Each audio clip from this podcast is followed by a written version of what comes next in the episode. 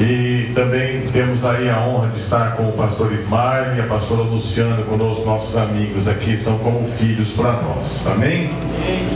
Queridos, nós vamos fazer um resumo bem rápido do que nós falamos pela manhã. Para nós darmos continuidade, nós paramos em Apocalipse 8. Então, voltando, um resumo rápido. Apocalipse 1 fala do propósito do livro, a revelação que Deus deu para Jesus e que Jesus passou para o anjo passar para João. Então João recebe do próprio Jesus e do anjo que Deus envia. E essa revelação fala dos tempos finais, fala do dia do Senhor, Apocalipse 1:10. E o dia do Senhor, literalmente, é o dia que ele vem do céu na terra, mas os eventos que antecedem a vinda dele também são o dia do Senhor, e podemos dizer que o dia do Senhor são sete anos, os sete anos finais dessa era para começar o milênio. Então, os sete anos finais representam o dia do Senhor, e o livro trata desses sete anos finais. Que são esses sete anos finais? É a semana 70 que Daniel viu. Daniel recebeu de Gabriel, né, do arcanjo Gabriel, a revelação das 70 semanas que começariam quando Jerusalém seria restaurada novamente, né, o templo e o muro e a cidade. Isso aconteceu no ano 435 a.C.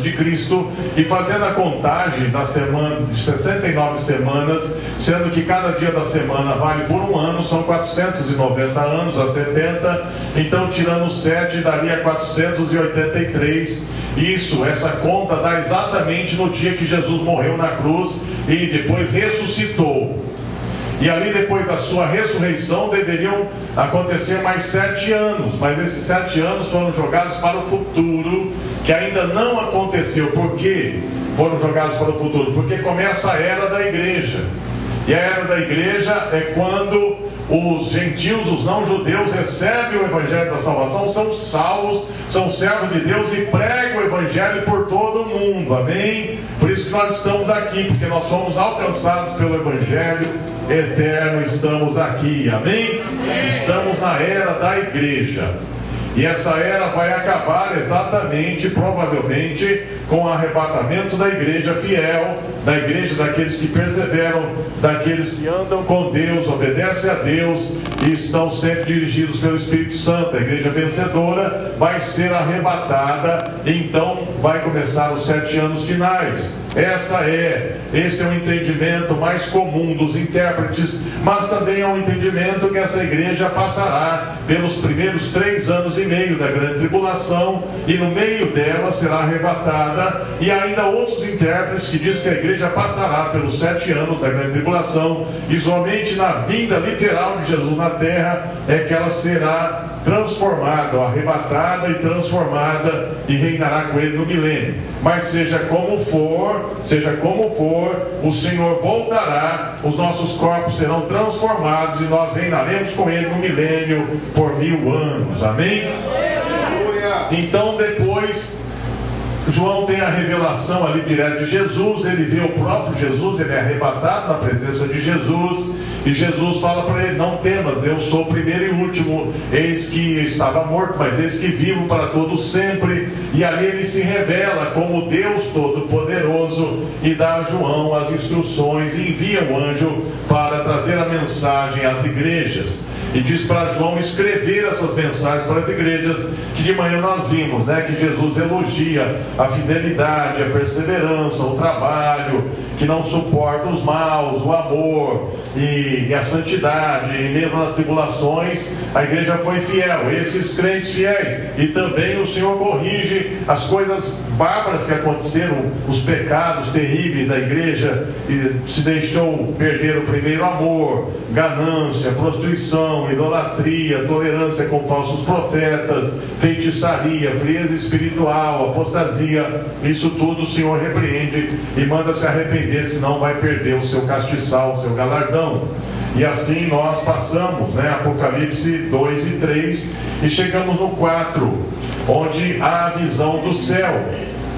E nessa visão do céu é uma visão do futuro exatamente quando vai começar a grande tribulação. E nessa visão do futuro já existem 24 anciãos, ou seja, provavelmente são seres humanos que foram glorificados altamente exaltados e estão assentados ao redor do trono de Deus, já em glória, em glória, em glória, e eles são aqui pessoas que recebem as suas coroas, e existe aqui uma multidão de anjos, e os mais destacados são os quatro seres viventes que estão ao redor do trono, que se parece com leão, com touro, com homem e com águia, e também anjos, né, como os sete anjos poderosos que estão ao redor do, do trono de Deus, e o, o Espírito de Deus, e toda aquela glória ali do trono. E aí nós chegamos no capítulo 5, onde João está diante de um grande impasse, porque vem uma pergunta, né? Porque Deus está com um pergaminho na mão, com um rolo, né? Um livro selado com sete selos e há uma pergunta: quem é digno de abrir o livro? Esse livro contém toda a história dos sete anos. Esse livro contém tudo o que vai acontecer nesses sete anos. E esses sete anos só ocorrerão se alguém for digno de abrir o livro. Ou seja, o desfecho final dessa era, para começar o milênio, só é possível se alguém for digno de abrir o livro. E no céu, na terra, no mar, não havia ninguém. Então João chorava muito, mas ele ouviu uma voz que dizia para ele: Olha, não chores, eis aqui o leão da tribo de Judá, a raiz de Davi, que venceu para abrir o livro e desatar os seus sete selos.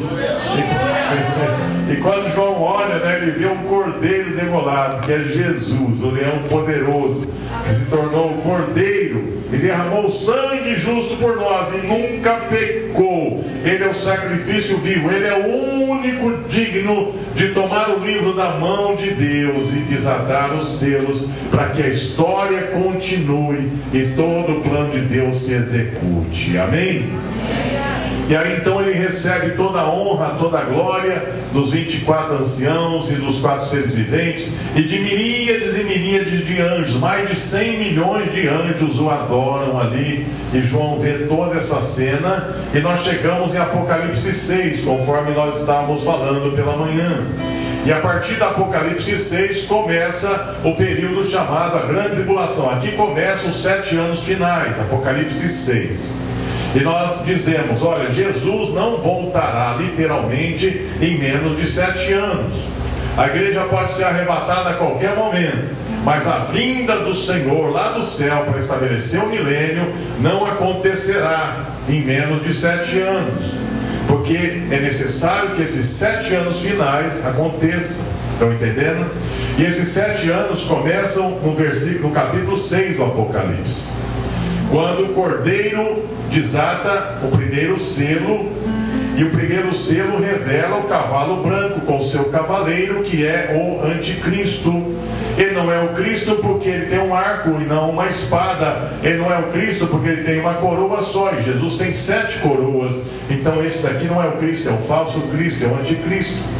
E esse anticristo, ele junta dez nações aliadas com ele para combater as nações inimigas de Israel. E dentre essas dez, três se rebelam ele as derrota. E juntando a, a nação dele com mais sete, que são aliadas agora, ele forma uma confederação de oito nações. E essas oito nações é que vão combater os inimigos de Israel, porque ele vai fazer uma aliança com Israel, porque Israel vai receber o anticristo como se fosse o Cristo. Porque Israel hoje rejeita Jesus. Eles estão esperando o Messias, e o Messias que eles esperam é o anticristo, infelizmente. E aí então eles vão se aliar, vão fazer uma aliança, e haverá guerra. E o segundo cavalo, que é o cavalo, aqui o animal revela, né, que é o cavalo vermelho, é a guerra, porque o anticristo vai gerar guerra, e haverá mortandade de pessoas como nunca. E a resultado disso é o terceiro cavaleiro, ou seja, vem a inflação, escassez de alimento, muita gente vai passar fome. As nações ricas, muitas pessoas vão passar fome nas nações ricas. Provavelmente o, o Brasil não vai participar assim plenamente disso daqui, porque é uma nação periférica. Provavelmente o Brasil será o celeiro mundial de alimento nessa época, porque é, essas dez nações estão mais ali na Europa. E a guerra, haverá guerra muito mais nessa região da Europa, Oriente Médio, essa região toda do planeta. O Brasil vai ficar mais na periferia, provavelmente, e será um celeiro, né? Ah, de, de alimento para o mundo. Mas haverá na humanidade muita escassez de alimento.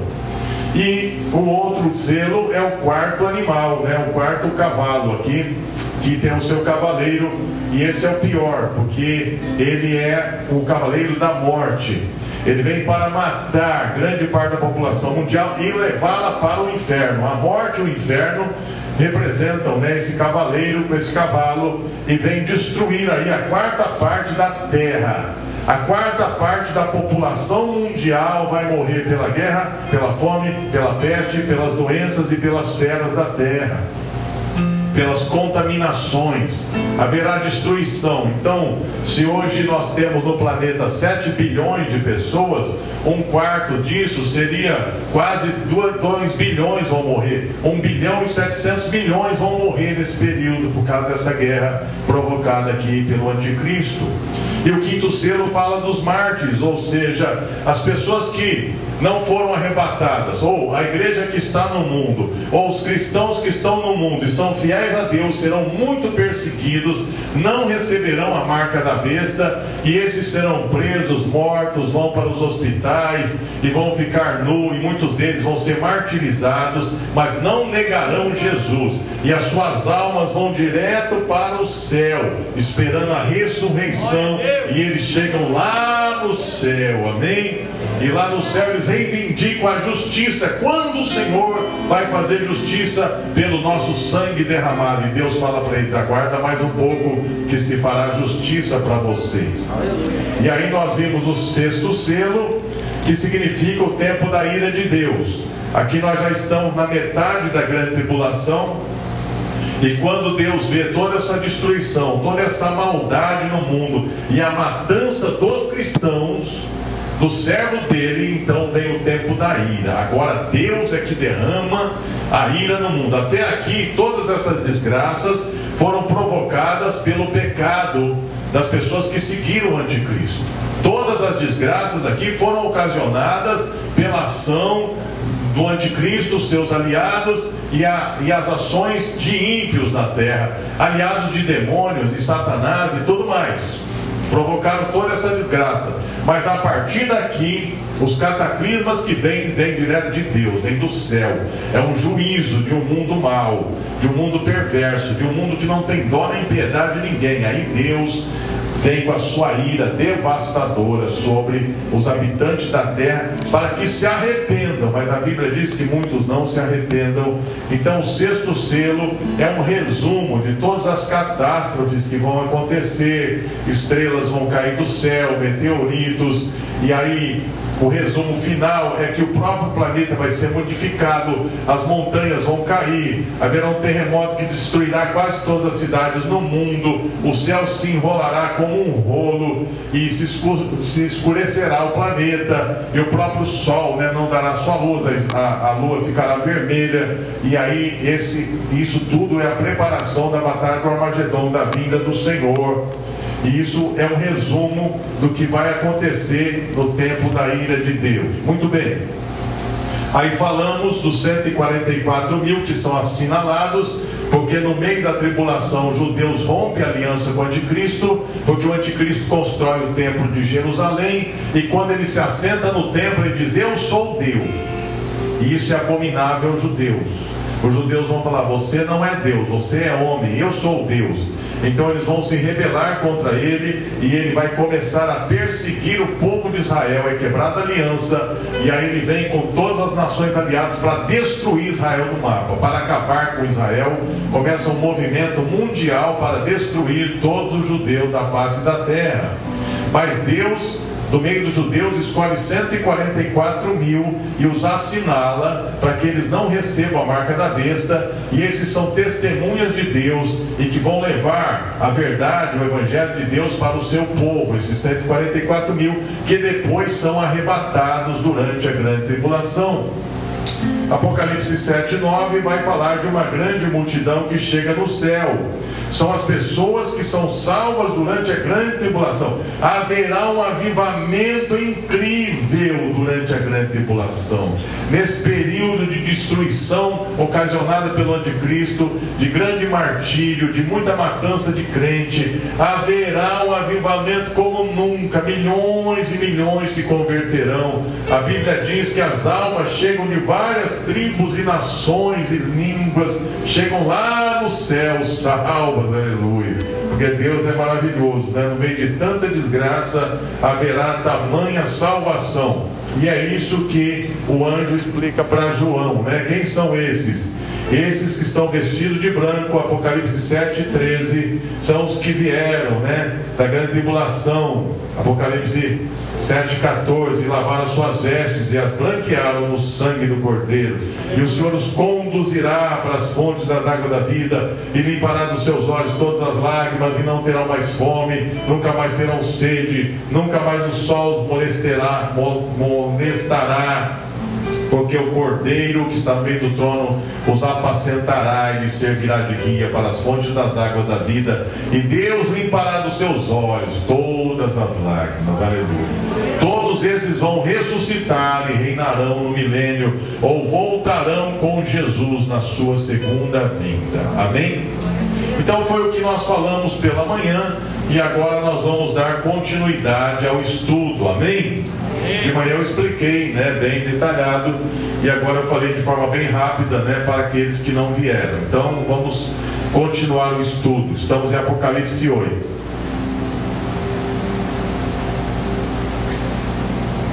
Apocalipse 8 fala do sétimo selo, porque o sexto selo fala da ira de Deus. E o sétimo selo, essa ira então é derramada no seu, na sua plenitude. No sexto selo começa um juízo na terra, mas no sétimo então esse juízo é terrível e aqui começam as sete trombetas dos sete anjos. Apocalipse 8. E havendo aberto o sétimo selo, fez-se silêncio no céu por quase meia hora. Por que se fez esse silêncio? Porque todo mundo se espantou. Porque era algo extremamente terrível, porque era algo que gerou um temor tremendo, porque é algo que nunca aconteceu na história, porque é algo altamente, altamente, altamente terrível que vai acontecer e todo mundo ficou mudo, ninguém tinha coragem de abrir a sua boca diante disso que estava sendo revelado. Apocalipse 8:2 E viu sete anjos Provavelmente esses são os sete espíritos né, que estão diante do trono de Deus todo o tempo. São anjos poderosos, santos que habitam ali com Deus. E viu sete, os sete anjos que estavam diante de Deus e foram-lhes dadas sete trombetas. E veio outro anjo e pôs-se no altar, tendo um incensário de ouro, e foi-lhe dada muito, e foi dado muito incenso para opor com as orações de todos os santos sobre o altar. Veja bem, quando as sete trombetas são tocadas, antes de elas serem tocadas, há uma salva, uma taça, e essa taça ela está cheia das orações do santo, de todas as eras, desde Abel até hoje, as suas orações estão lá, minhas todas. Quando o Senhor, você fala assim, Deus faz justiça, Deus opera, Deus transforma, volte Jesus, muda esse mundo, Jesus volte logo, salva minha família, cura minha vida, transforma. Todas essas orações estão lá. Todas, todas, todas, todas, todas, todas. E nesse dia, todas essas orações serão misturadas no incensário ali, que está diante do templo de Deus sabe? E essa fumaça misturada com essas orações dos santos, ela será derramada sobre a terra. Verso 5: O anjo tomou o incensário, o encheu do fogo do altar e o lançou sobre a terra. É derramado na terra, né? Aquela fumaça com aquele fogo do altar, com a oração dos santos. Ou seja, chegou o tempo da justiça. Chegou o tempo que Deus vai fazer justiça. Chegou o tempo que Deus vai purificar esse planeta completamente. Aleluia. Chegou o dia. E isso está acontecendo depois dos três anos e meio. Já estamos para frente dos três anos e meio, partindo para os sete anos. E as trombetas são as seguintes: Apocalipse 8, 6. E os sete anjos tinham as suas trombetas e preparavam-se para tocá-las, e o primeiro tocou a sua trombeta, e houve saraiva e fogo misturado com sangue, ou seja, uma chuva, não de granizo, né? Mas uma chuva de pedras de fogo misturadas com sangue, ou seja, eram pedras vermelhas é, é, de fogo que caíam sobre a terra e queimaram uma terça parte do planeta Terra das árvores, foram queimadas, uma terça parte é queimada das árvores. Há um incêndio mundial, né? Falam aí do que o Brasil, né? Um incêndio na Amazônia, daí não é nada, é conversa perto do que vai acontecer aqui, né? Vai incendiar um terço da um terço de todas as árvores da terra, do planeta. E o segundo anjo toca a sua trombeta e cai ali no mar, né? uma coisa grande, como ardendo como um fogo, ou seja, um meteorito, um meteoro, né? cai do céu. E a gente sabe que quando uma coisa dessa cai no mar, se forma tsunamis enormes, com 100 metros de altura, as ondas, 200, 300, em várias cidades, e arrasa tudo. E esse meteoro cai no mar. E morreu uma terça parte das criaturas que estão no mar, né, dos peixes e tudo, se perdeu no mar. E o terceiro anjo tocou a sua trombeta e caiu do céu uma grande estrela ardendo com uma tocha, que é outro meteorito, né, outra, outro astro que, que cai do céu aqui, né, outro corpo celeste caiu sobre a terra e caiu sobre os rios e contaminou as fontes das águas, um terço delas. E o nome dessa estrela é absinto, ou seja, porque uma terça parte das águas se tornam venenosas, né, contaminadas, radioativas, e quem beber dessa água morrerá. Então, uma terça parte da água potável do planeta é contaminada. E o quarto anjo tocou a sua trombeta e foi ferido uma terça parte do Sol, uma terça parte da Lua, uma terça parte das estrelas. Ou seja, o planeta, uma terça parte do planeta vai ficar na escuridão total. Haverá uma fumaça que cobrirá a luz né, das estrelas, do Sol e da Lua. E aí nós estamos na quarta trombeta, capítulo 9, a quinta trombeta. O anjo tocou a sua trombeta, a quinta, e viu uma estrela que do céu caiu na terra e foi-lhe dada uma chave do poço do abismo. Ora, meus irmãos, existem no mundo espiritual aqui, debaixo da terra, né? Existem três lugares, provavelmente dois ou três, tem três, né? Agora, tinham três, agora tem dois. Um era o paraíso, que Jesus foi lá e levou para o céu, amém? O paraíso não está mais lá, né? Todos os salvos do Velho Testamento foram salvos e levados para o céu, o paraíso não está mais lá. Tem o inferno, que é o lugar dos mortos sem Cristo, que é um tipo de abismo, é o inferno. E tem o Tártaro, que é um lugar onde anjos estão presos. Este lugar é o lugar onde os anjos que se contaminaram com as mulheres, que se juntaram com as mulheres e, e formaram os nefilins, né, os gigantes antigos, né, é, lá, em, lá em Gênesis 6, e também a mitologia grega, as mitologias de todas as culturas falam sobre essa mistura de deuses e seres humanos, né, os deuses e as mulheres. Na mitologia grega tem Hércules e tem outros, né? Hércules é filho de Zeus com uma mulher e etc. Esses sentinelas, esses anjos, estão descritos lá no livro de Enoque e eles foram presos por causa desse pecado, porque eles não podiam gerar filhos das mulheres, era proibido, eles fizeram isso, geraram pessoas muito malignas, né? uma mistura de ser humano com anjo decaído, foi muito maligno. Eles foram presos, eles deveriam ficar presos por 70 gerações, depois eles seriam soltos no final dos tempos. E aqui agora, essa estrela que vem do céu, ela abre o poço do abismo, que é o Tártaro. E desse poço do abismo sobe a fumaça, né? Com a fumaça de uma grande fornalha, capítulo 9, verso 2. E com a fumaça do poço se escurece o sol e o ar. E da fumaça vieram gafanhotos sobre a terra, e foi-lhes dado poder, como o poder que tem os escorpiões da terra. Aqui são tipo seres espirituais que saem desse poço, ou criaturas né, terríveis, criaturas de juízo, que parecem mais assim demônios, e eles vão destruir os seres humanos, vão ferir os seres humanos, né? não vão destruir as árvores, nada. Então não são gafanhotos, porque gafanhoto come planta, esses daqui não vão comer planta, eles vão, eles vão arruinar a vida das pessoas, vão trazer muito sofrimento, vão atormentar os seres humanos por cinco meses. Cinco meses os habitantes da terra são atormentados por esses bichos aqui, né?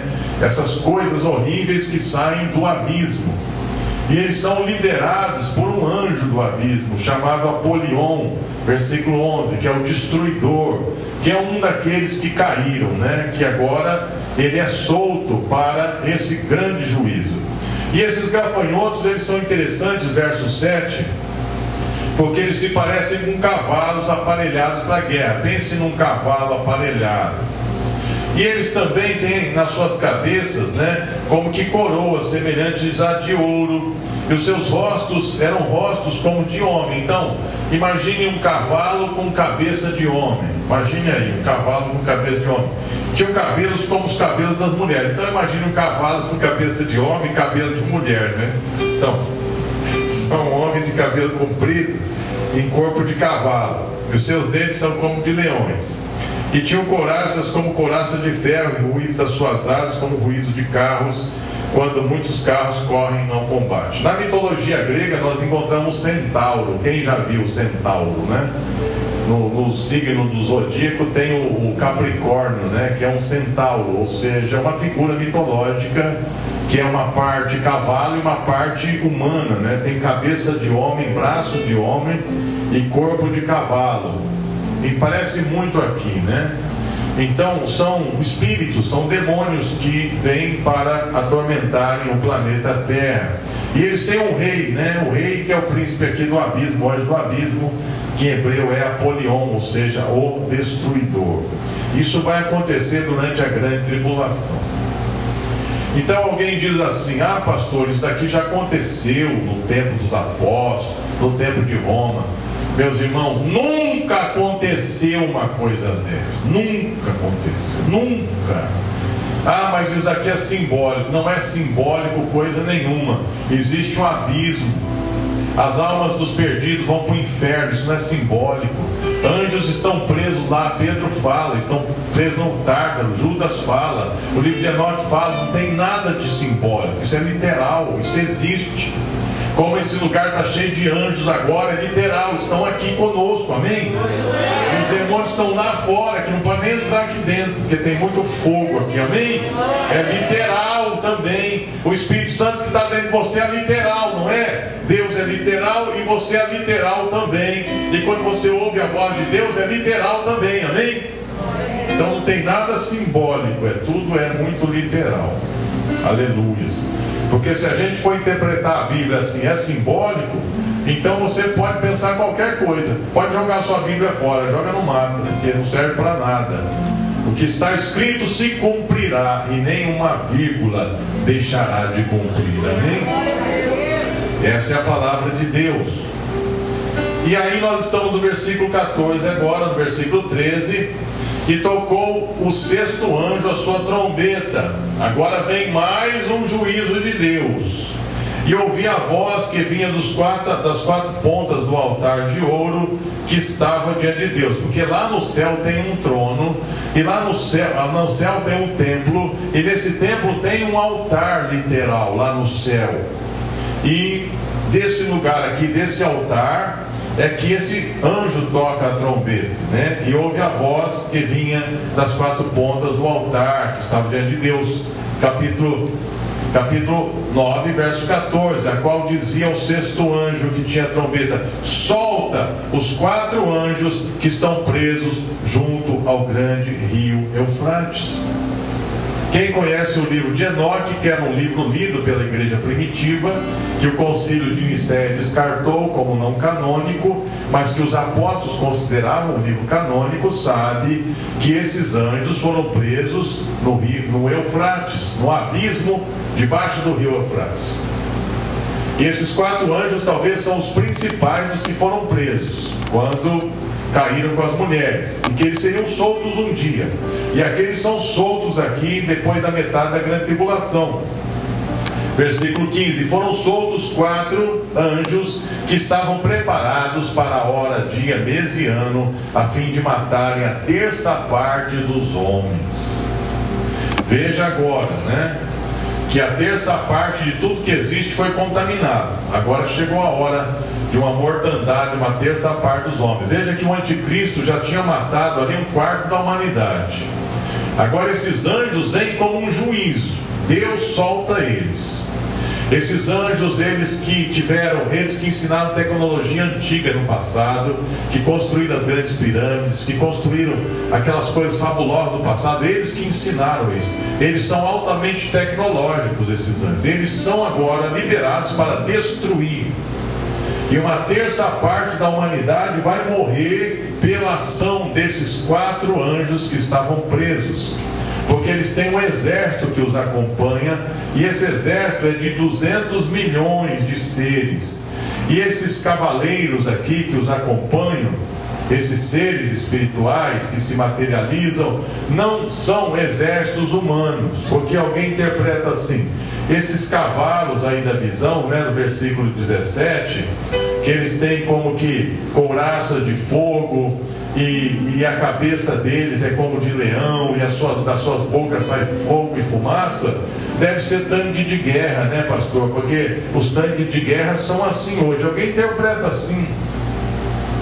Ah, há uma mobilização espiritual desses anjos que trazem uma grande guerra mundial, aqui seria a terceira guerra mundial, há muita tecnologia, e esses seres aqui são, na verdade, tanques de guerra e esses gafanhotos que voam são aqueles helicópteros é, altamente tecnológicos, né, que, que tem mísseis e tal, e aviões de guerra e tudo mais. Poderia até ser.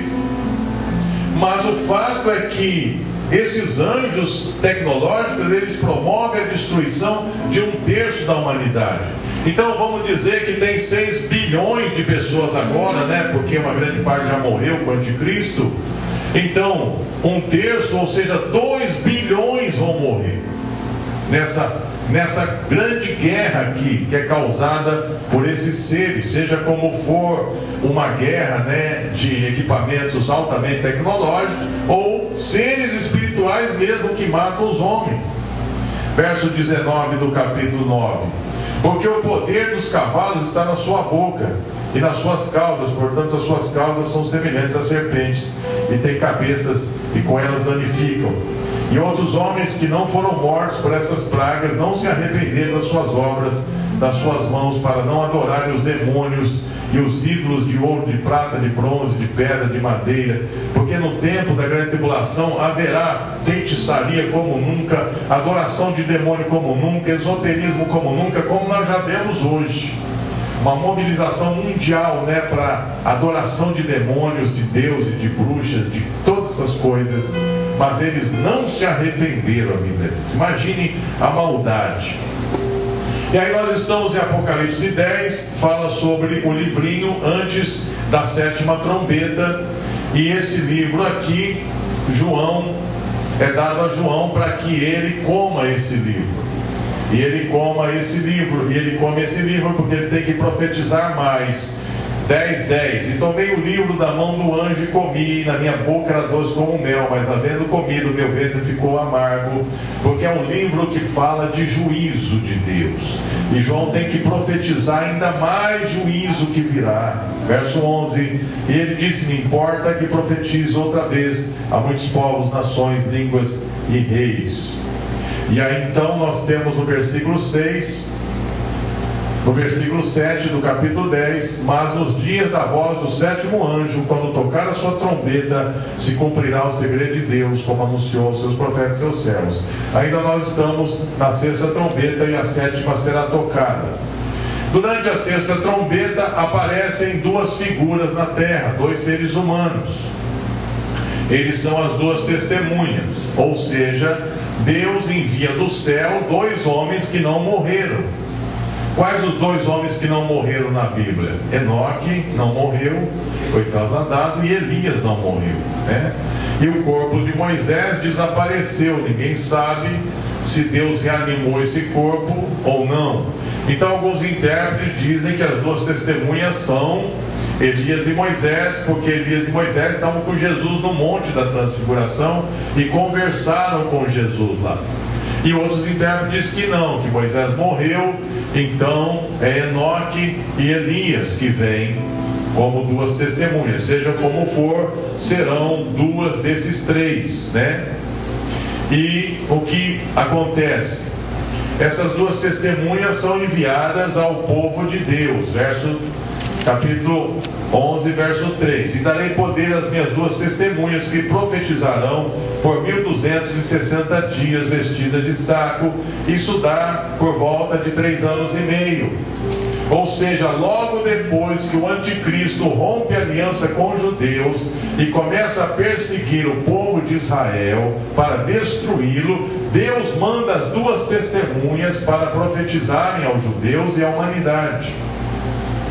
Eles não vão, eles não vão viajar pelos países do mundo, eles vão ficar lá em Israel.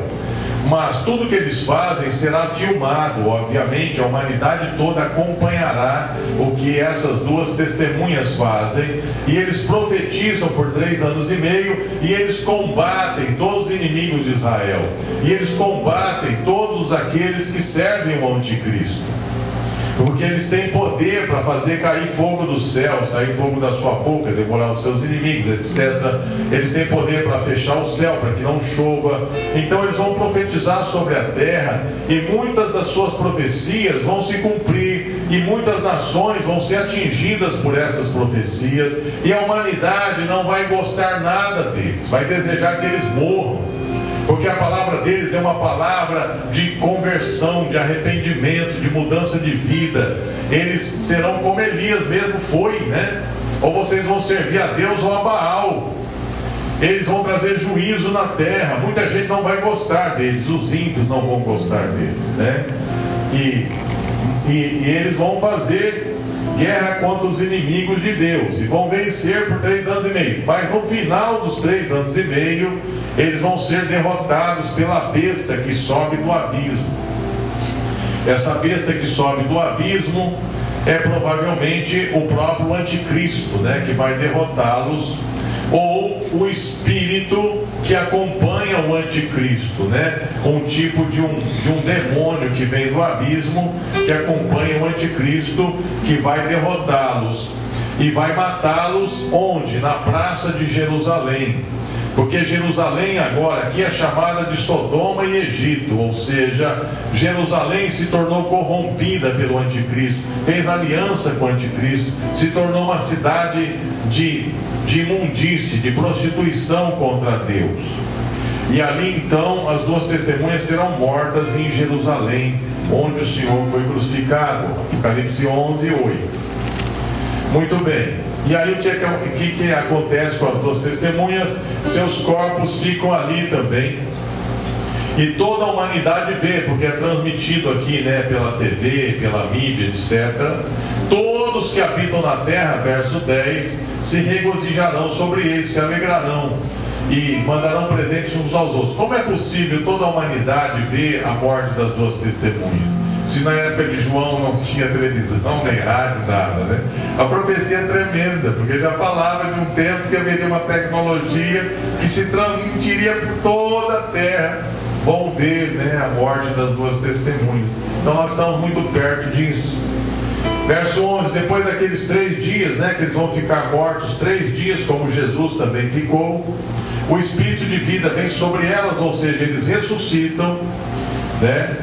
E, e eles se colocam de pé e eles sobem para o céu, aleluias, sobem para o céu, porque vem uma voz do céu que diz: subam para cá, e eles sobem para o céu agora, eles ressuscitam com o corpo glorificado. Esse é um tipo de ressurreição durante a grande tribulação, amém? Esses que nunca morreram morrem, mas ressuscitam com o corpo glorificado e vão para o céu. Até então, talvez a igreja foi arrebatada e ressuscitada, e as duas testemunhas. Então nós temos aqui pelo menos duas ressurreições.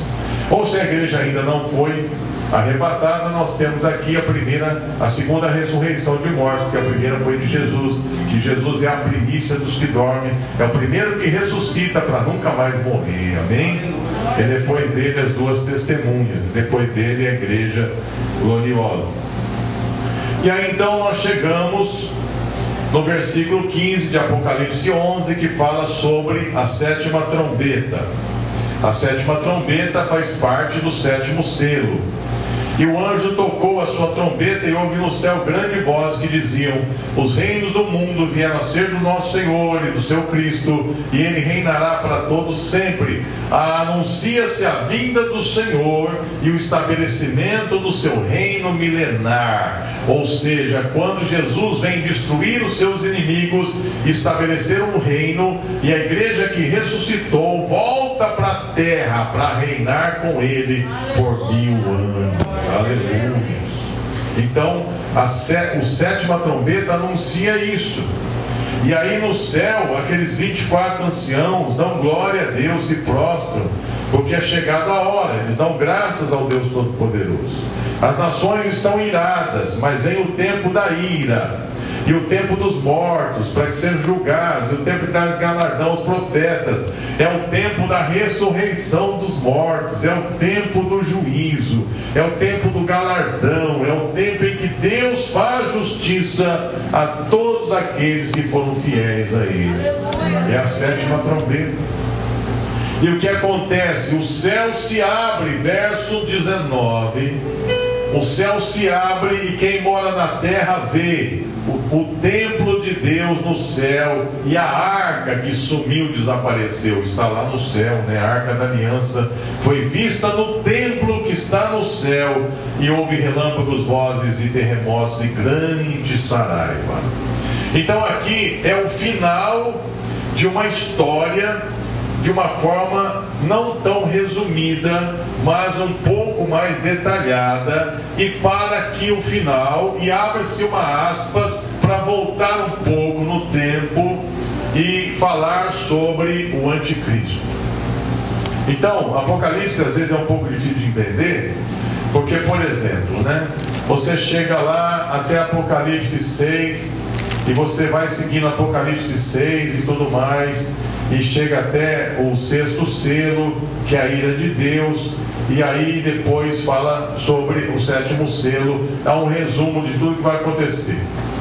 Depois, a partir de Apocalipse 8, é, se detalha o tempo da ira de Deus e os três anos finais da grande tribulação. Aí termina essa explicação. Aí volta no tempo de novo, Apocalipse 12. Volta. Volta no tempo antes de falar do final do final. Então, Apocalipse 2, nós estamos voltando no tempo. A mulher e o dragão. Quem é a mulher? É o povo de Israel. Quem é o dragão? É Satanás.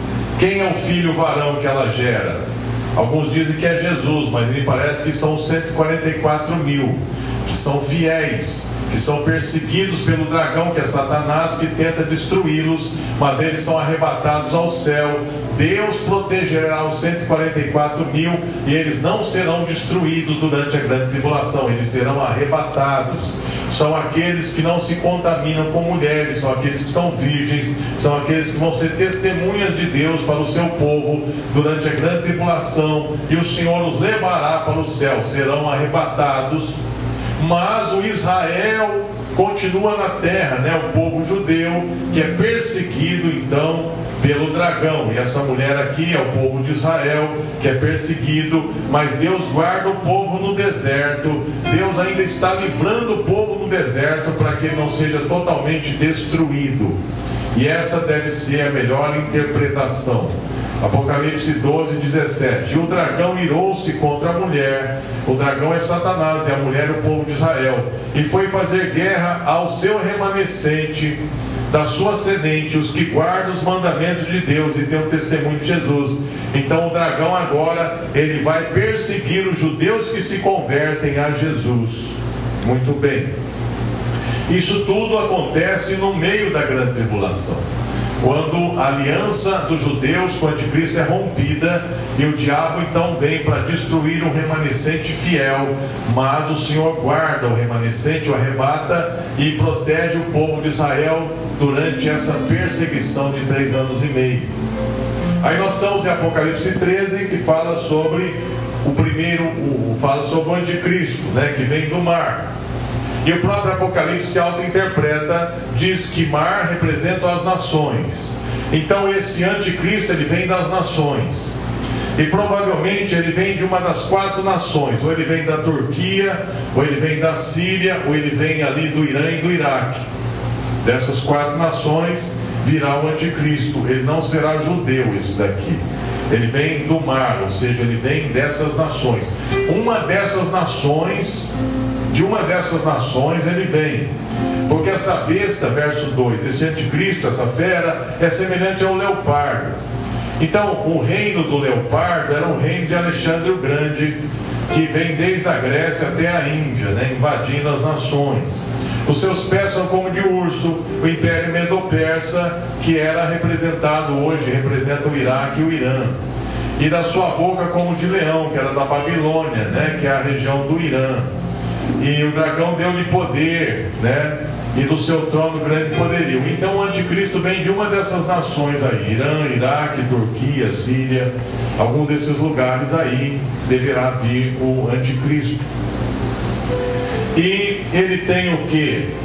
Ele tem aqui na sua cabeça, ele tem sete cabeças e dez chifres, ou seja, são sete reis e dez reinos. Ele vai governar sete reis e ele será o oitavo, e ele reina sobre dez reinos, como nós já falamos sobre isso. E uma das suas cabeças é ferida, né, de ferida mortal, mas ela é curada e toda a terra se maravilha.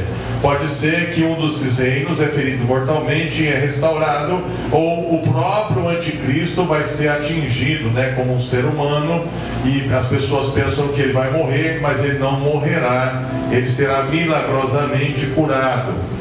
E aí então as pessoas no mundo inteiro adoram esse anticristo. Verso 4: E adoraram o dragão que deu poder à besta.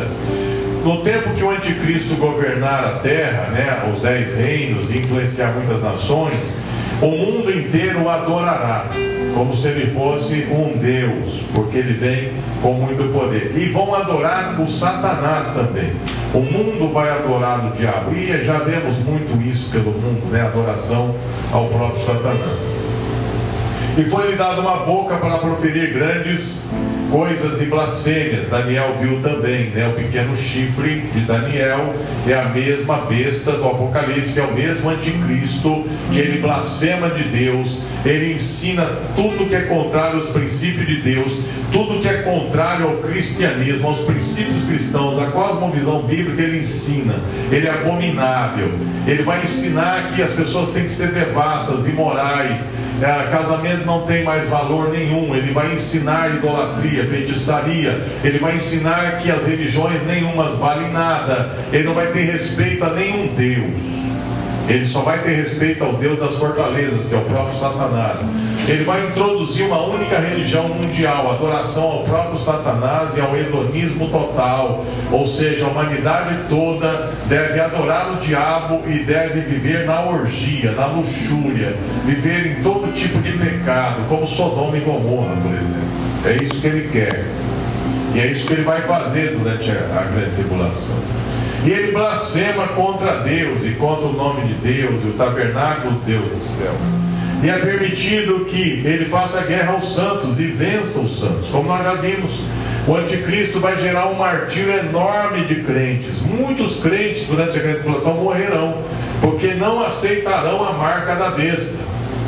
Então não vão poder comprar, nem comer e nem vender, serão perseguidos, mas serão fiéis a Bíblia diz que foi permitido fazer guerra aos santos, Apocalipse 13, 7, e vencê-los. E deu-se-lhe poder sobre toda a tribo, língua e nação. Ele terá poder para influenciar todas as nações da terra, mas principalmente os dez reinos. E todos que habitam na terra o adoraram, esses cujos nomes não estão escritos no livro da vida do Cordeiro. São os que receberam a marca da besta, vão adorar a besta e Satanás né, e o anticristo.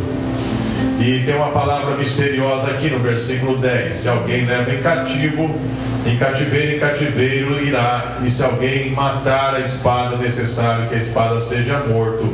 Aqui está a paciência e a fé do santo. Todo mal que fizerem a um crente vão pagar.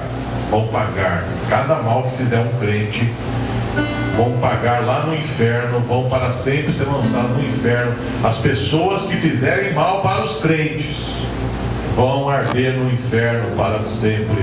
E haverá juízo, né? A medida do juízo do mal que fizeram os servos de Deus. E essa besta que sai da terra, provavelmente é um falso profeta, talvez seja um judeu, né? Um hebreu, talvez ele seja da tribo de Dan, talvez. Esse é o falso profeta, ou seja, o que acompanha o anticristo e faz os sinais faz com que a humanidade toda adore o anticristo e faz muitos sinais e muitos milagres e tem um poder extraordinário e faz com que todos, todos, todos recebam na sua mão direita um sinal. Nós estamos agora em Apocalipse 13, 16.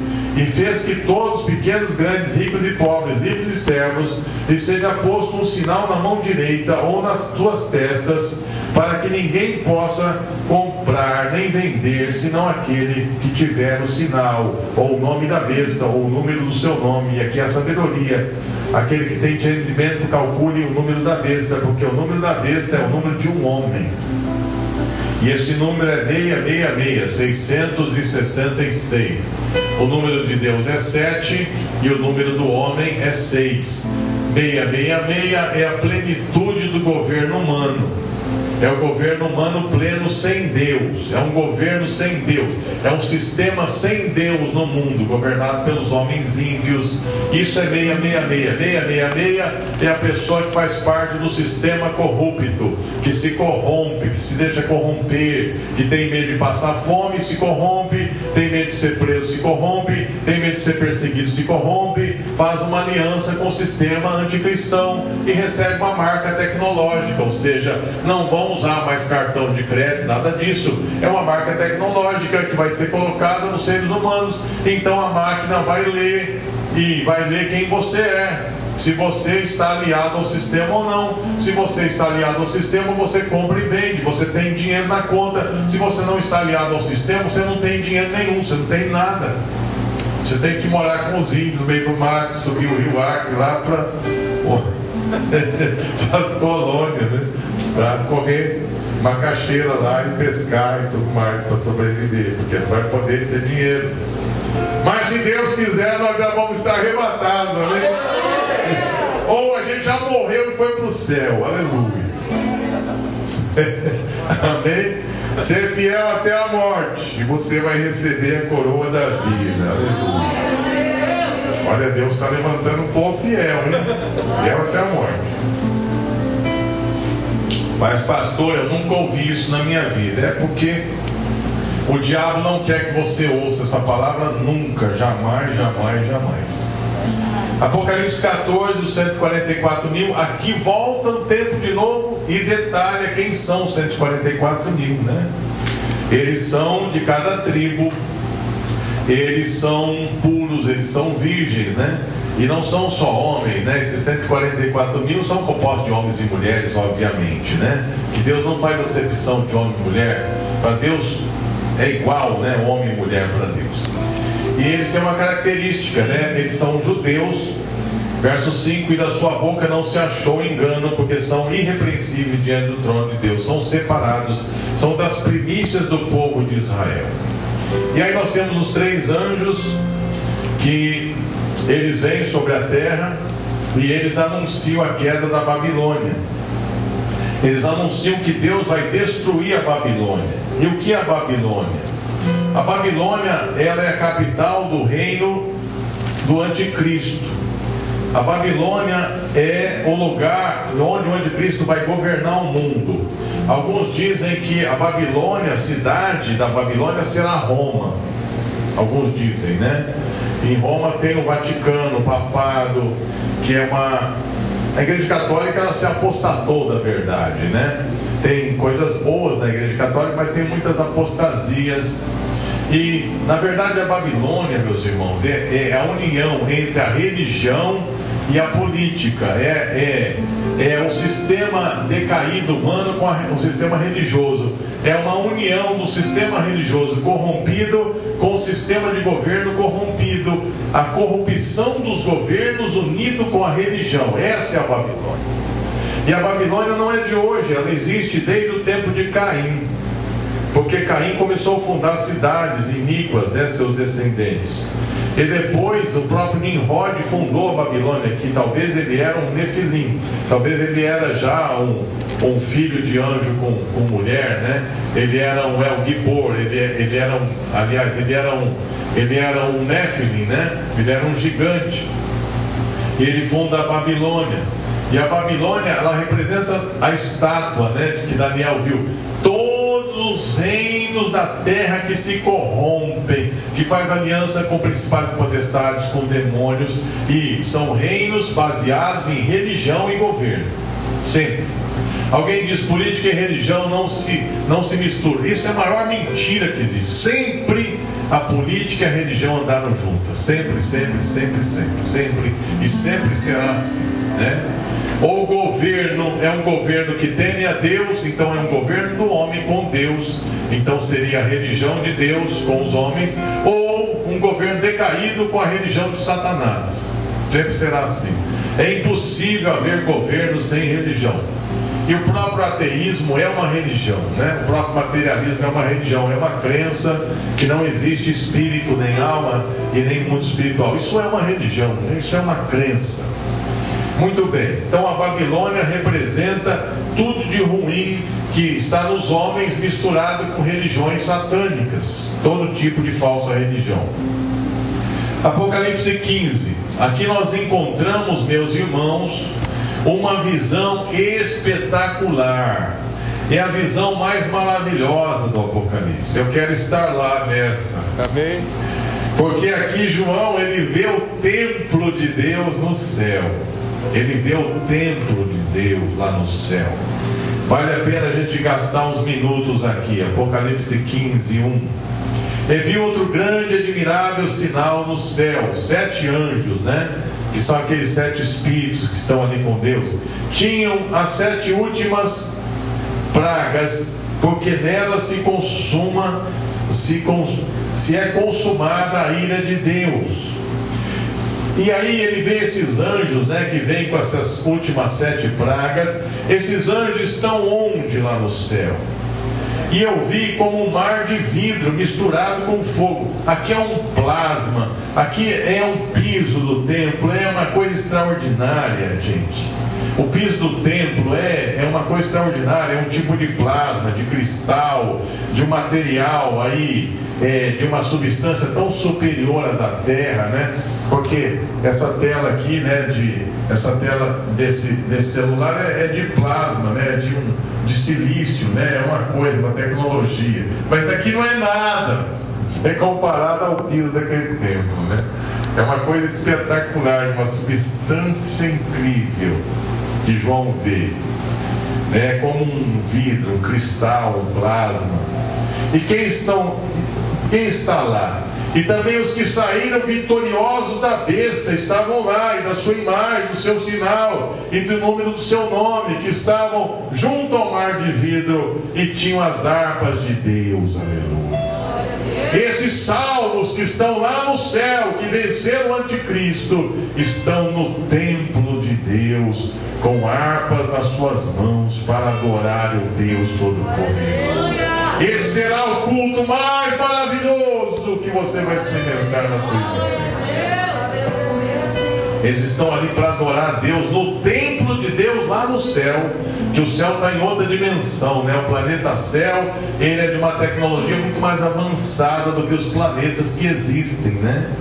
É um lugar extraordinário. Não se vai lá com nave espacial. Só vai entrando naquele grande túnel, um portal que leva para lá. Aleluia. E eles estão lá nesse mar de vidro, adorando a Deus, e eles cantam o cântico de Moisés, servo de Deus.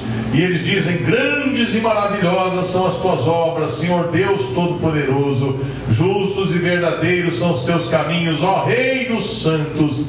Quem te não temerá, ó Senhor, e não magnificará o teu nome, porque só tu és santo. Por isso as nações virão e se prostrarão diante de ti, porque os teus juízos são manifestos. Aleluia. Nós vamos cantar esse cântico lá na presença de Deus. Depois olhei e eis que o templo, no templo de Deus, o tabernáculo do testemunho se abriu no céu né?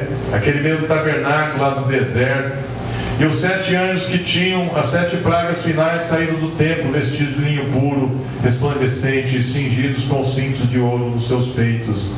E um dos quatro animais deu aos sete anjos sete taças de ouro, cheios da ira de Deus que vive para todos sempre. E o templo se encheu com a fumaça da glória de Deus e do seu poder, e ninguém podia entrar no templo até que se consumasse as sete pragas. Então a glória de Deus vem naquele templo e ninguém pode ficar lá, porque vem a glória de Deus. Aqui são as sete pragas finais, já no final da grande tribulação. E aqui nós vemos, né? É, a primeira é uma grande pestilência nos homens, né? Cria uma chaga mortal, as pessoas ficam com uma doença de pele terrível. A segunda, no mar, né? Cai novamente, é, cai no mar, derramou a taça no mar e o mar se tornou como sangue, né? Como morto e tudo que havia no mar morreu. E o terceiro derramou no rio e também as águas se tornaram como sangue, como no Egito, né? E aí então os anjos vão dizendo: Justo é, Senhor, né? Por tanta maldade. O Senhor tem que fazer isso mesmo. Versículo 8: O anjo derramou a sua taça sobre o sol e foi permitido que abrasasse os homens com fogo, né? As pessoas vão ser queimadas pelo sol que vai se aquecer. E a quinta taça aí, que é derramada, derramou a sua taça sobre o trono da besta né? e se fez tenebroso, ficou tudo escuro, e um mordia, e todo mundo mordia as suas línguas de dor, né?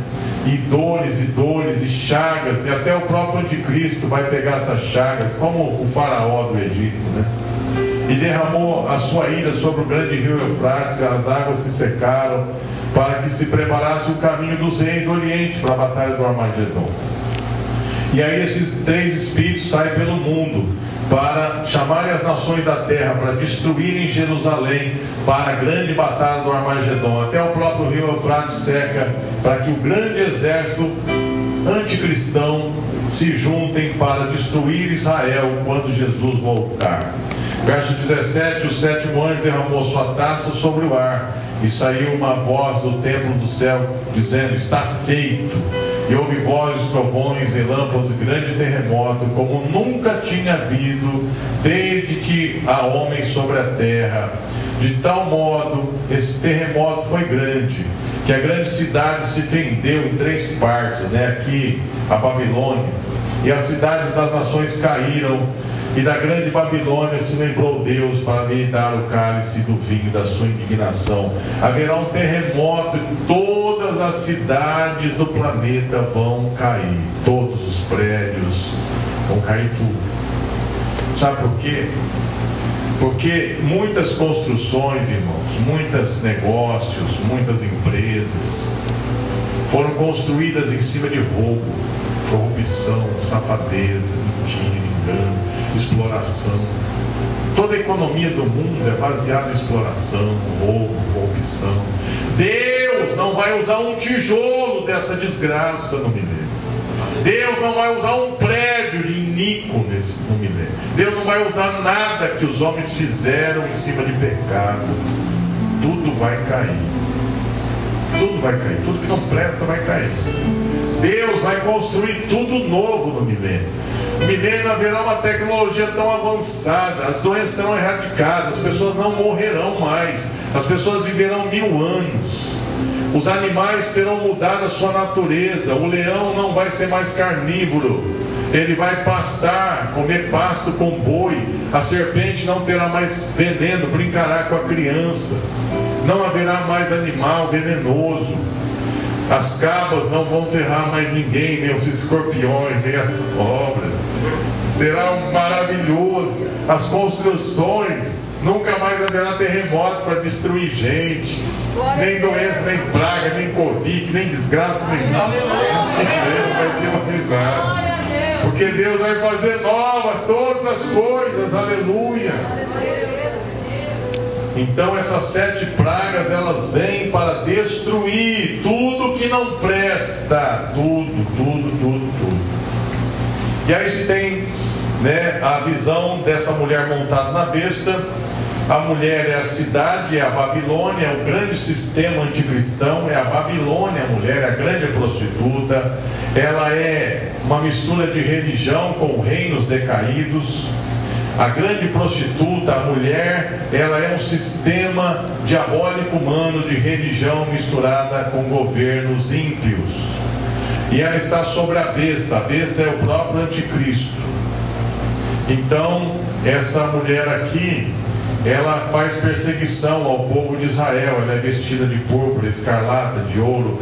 Ela ela é vestida de toda a corrupção, toda a riqueza do mundo. A Babilônia, ela é, ela representa todo o sistema corrupto do mundo, de negócio, de tudo que não presta, de entretenimento, de mídia, de esporte, de lazer, misturado com prostituição, com corrupção, com devassidão, com políticas e governos e todo tipo de ensino e todo tipo de conhecimento imundo é a Babilônia, é essa mulher aqui.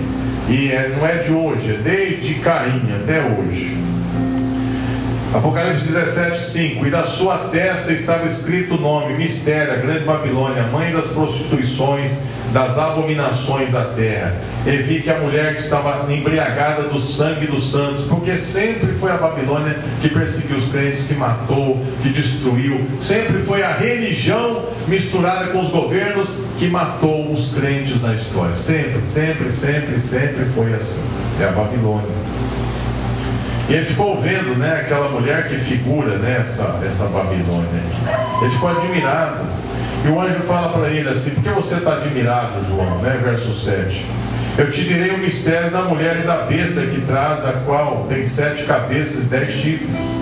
A besta que você viu, ela foi e já não é, e, e há de subir do abismo, e irá à perdição e os que habitam na terra. Então a besta, o anticristo é o seguinte: houveram muitos anticristos, existe um anticristo e virá o último deles, que é o pior de todos, que vem do abismo, né? Que é o próprio falso profeta. Então, está dizendo assim: o anticristo sempre tiveram, hoje tem, mas o último que virá será o pior.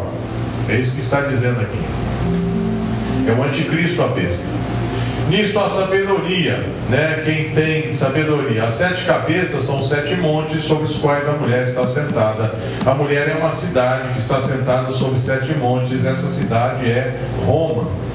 E na época de João, Roma era a capital do Império Romano, comandada por Nero, que foi um, um, sujeito altamente devasso, maligno, matou sua esposa, mandou matar a mãe, né? Ele amava muito uma das suas mulheres que morreu, então ele viu um homem amigo dele que parecia com a esposa dele, transformou este homem numa mulher para ser amante dele, de saudade da mulher. Ele era um louco, devasso, terrível, mandou matar muitos crentes e queimou a cidade de Roma, uma parte da cidade, e acusou os crentes. Então, alguns intérpretes dizem que isso tudo já se cumpriu. Foi Nero, é Roma, é Nero. João está usando uma figura de linguagem para falar de Roma, de Nero, que queimou a cidade. Mas, meus irmãos, apesar de que isso aconteceu na história, a Bíblia diz que o anticristo era, ele é e ele virá. Ou seja, era, o Nero fez isso. É o anticristo do tempo dessa profecia aqui que era o próprio general Tito, né? ou aquele outro Vespasiano. E esse que virá no futuro, que virá agora. Então, essa palavra se aplica ao futuro, e isso tudo está para acontecer ainda. Estão entendendo? Como que se interpreta, né? As escrituras é assim.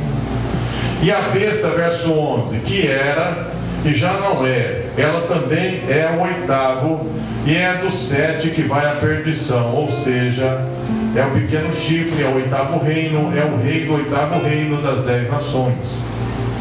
E os dez chifres que você viu são dez reis que ainda não receberam o reino, mas receberão poder como reis por uma hora, juntamente com a besta. Ou seja, a confederação dos dez reinos durará pouco, durará só três anos e meio, que aqui é uma hora, né? Na história é muito pouco, três anos e meio. E aqui vai falando dessa Babilônia, e vai falando do anticristo, e vai falando que a Babilônia vai ser destruída com fogo.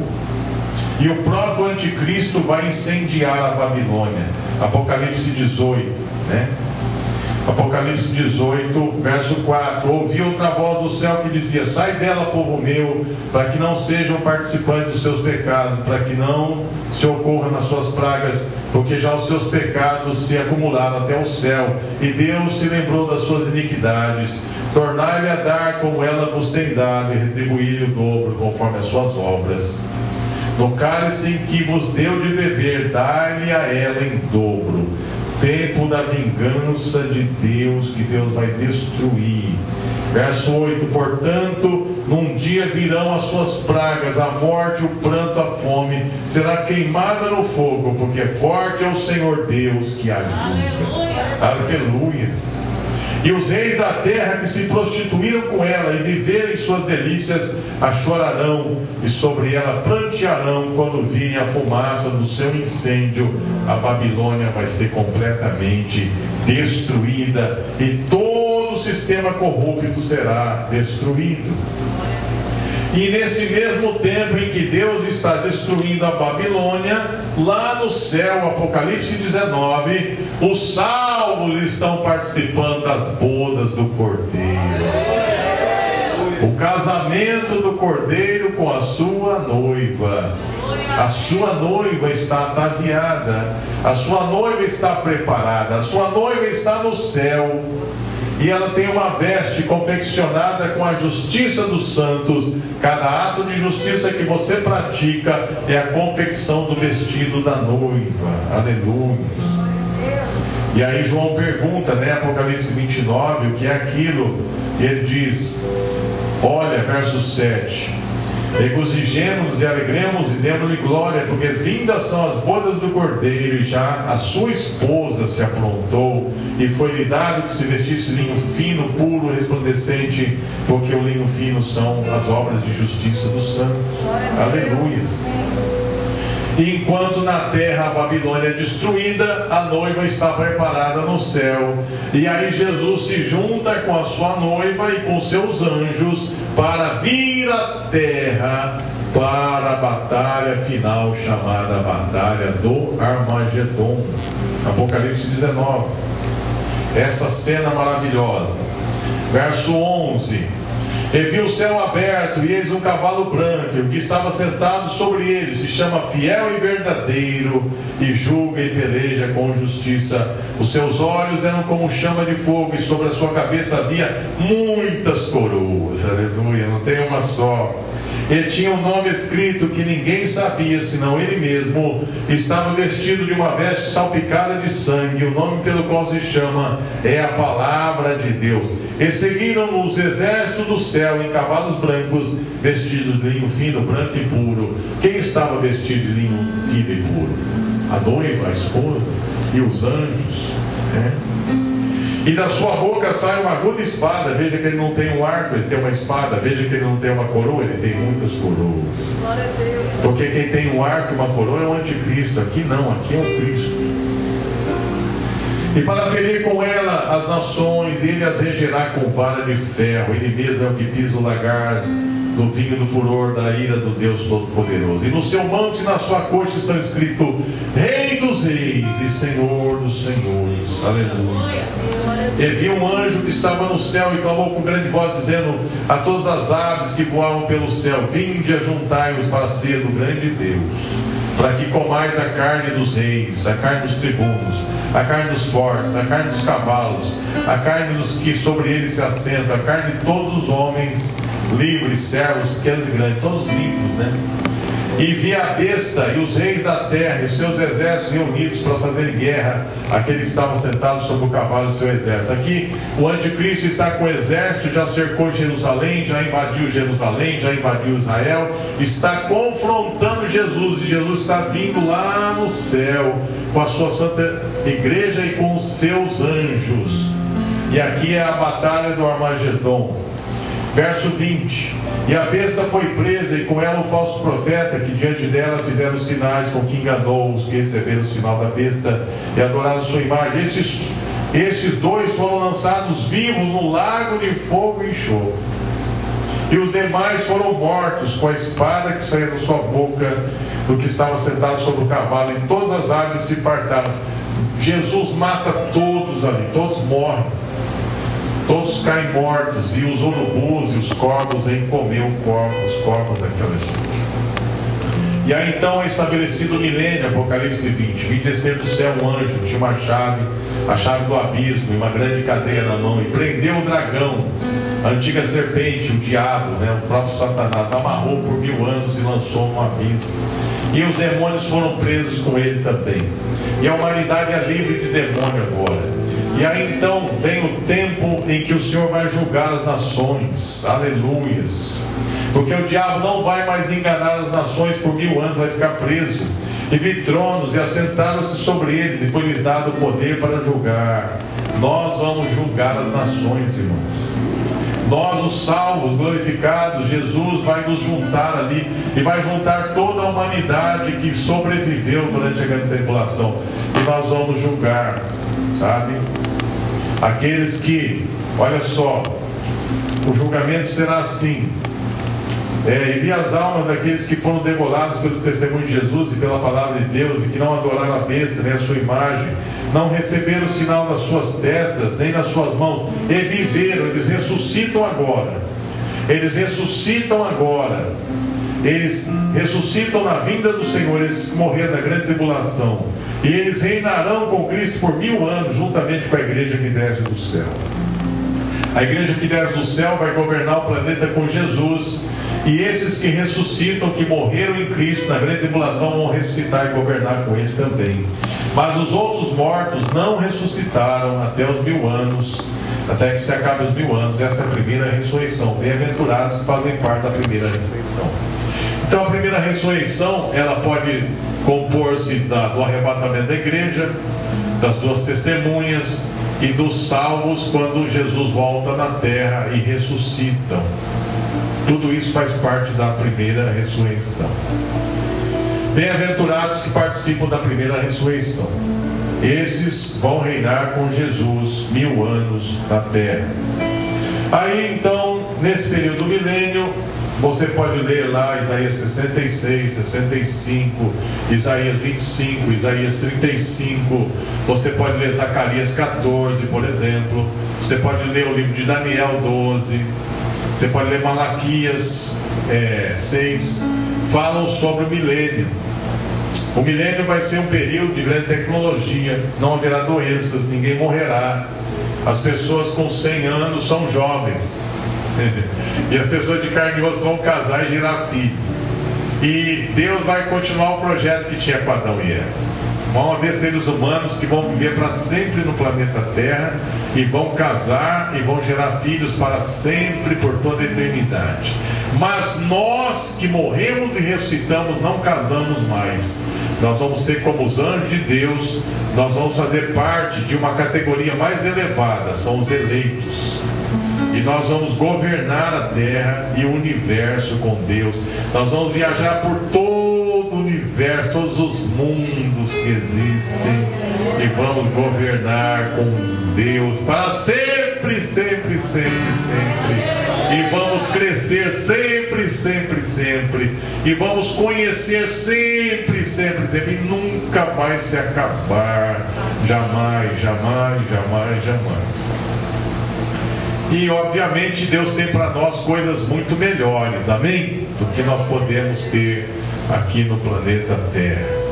E aí então, depois dos mil anos, Satanás é solto, ainda seduz muitos moradores da terra que não conheceram Satanás.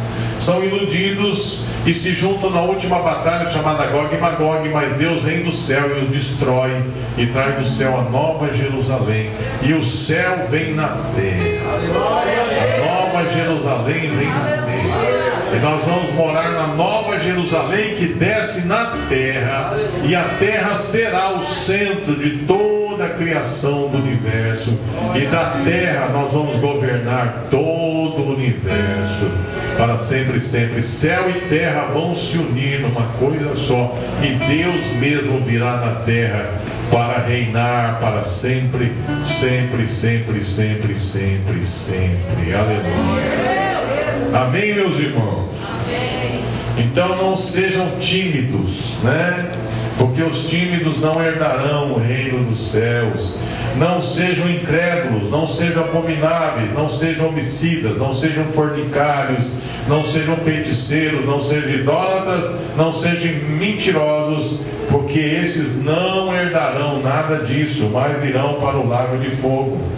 Mas a Bíblia diz que aqueles que são fiéis ao Senhor, aqueles que creem no Senhor, aqueles que esperam no Senhor, aqueles que perseveram, aqueles que se mantêm, aqueles que não se apostatam, aqueles que se arrependem dos seus pecados, aqueles que deixam Deus trabalhar na sua vida, aqueles que são lavados e remidos pelo sangue, aqueles que deixam Deus lhes aquebrantar e consertar a sua vida e sempre se voltar para Deus. Esses vão, meus irmãos, reinar para sempre, sempre, sempre, sempre, sempre. Amém? Então essa é uma noite de conserto, porque nós estamos ouvindo uma palavra tão tremenda.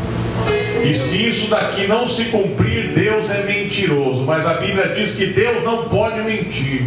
Então tudo vai se cumprir. Aleluias, porque Deus é verdadeiro, é fiel. Aleluia. Feche seus olhos, nós vamos ter um tempo agora de oração. Pode ficar de pé no seu lugar. E nesse tempo de oração, primeiramente, é um tempo de conserto. Porque você ouve uma palavra dessa, você tem uma luz dessa, você sabe o que vai acontecer. Você sabe o que breve vai acontecer. Você sabe o que vai virar esse mundo. Você sabe de onde Cristo virá, de uma corrupção que vai aumentar. Mas você sabe de um avivamento que vem, de uma colheita de almas incrível. Você sabe que haverão tempos muito difíceis, mas a glória será muito maior, mas muito maior, muito maior. E Deus nunca vai abandonar o seu povo. Deus nunca vai abandonar o seu povo. Porque o último inimigo a ser vencido, ele já venceu, que é a morte. A gente não morre mais, meus irmãos. A gente passa para a vida eterna, aleluia. A gente só sai do corpo para a vida eterna. Não tem morte para a alma, não tem morte para o nosso espírito. Só esse corpo mortal, ele vai ser substituído por um corpo novo que não morre mais. Aleluia. Então você que tem essa esperança, a Bíblia diz: purifica-se a si mesmo Analise a sua vida. Veja o que está errado, o que não agrada a Deus, minha irmã, meu irmão. Aquilo que entristece o Espírito Santo, aquilo que não procede do Espírito Santo, aquilo que vem da velha natureza, da sua carne, aquilo que te ilude, que te engana, aquilo que te esfria na fé, aquilo que quer roubar a sua fé, aquilo que quer fazer você se unir a um sistema corrupto, a um sistema mau, a um sistema vazio, a um sistema feiticeiro, demoníaco, prostituto. Rompa hoje com isso em nome de Jesus. Receba as promessas de Deus. Deus tem o melhor para você. Quando você renuncia o pecado, quando você renuncia uma obra da carne, Deus te dá algo muito melhor. Aleluia. Deus te dá algo muito melhor é fiel e justo. Você não vai perder uma coisa e ficar sem nada. Deus vai te dar o melhor, aleluia. Deus tem algo para você, algo novo. Nós vamos viver algo novo, meus irmãos. E quem é fiel e justo vai receber do Senhor. Já está recebendo de Deus. Vocês vão ser cheios do Espírito Santo. Vocês vão viver uma vida muito mais cheia de Deus. Vocês vão ver muito do sobrenatural de Deus sobre a sua vida, a sua família, até que Deus vai arrebatar uma que que levam o Evangelho, que pregam o Evangelho, que não tem medo de morrer. Essa igreja gloriosa, Ele está preparando, é você. Diga, sou eu, Jesus. Eis-me aqui, purifica-me a mim. Aqui estou, Deus, para fazer a tua vontade. Lá Lava-me com teu sangue, purifica-me, leva-me à tua presença, pois eu quero te buscar a cada dia. Eu quero que escolheste a minha vida a cada dia. Eu quero te servir. Eu quero ser alguém que ganha almas. Eu quero ser alguém que faz discípulos quero ser uma luz nesse mundo, eu quero ser o sal, eu quero ver a minha família salva, eu quero ser cheio do teu amor, eu quero ser cheio do teu amor, eu quero ser cheio do teu amor, eu quero ser cheio do teu amor, eu quero ser cheio da sua graça, eu quero ser cheio desse amor maravilhoso, eu quero amar de verdade, eu quero amar de verdade, eu quero mergulhar de verdade nesse rio, nesse aventura. Eu quero ser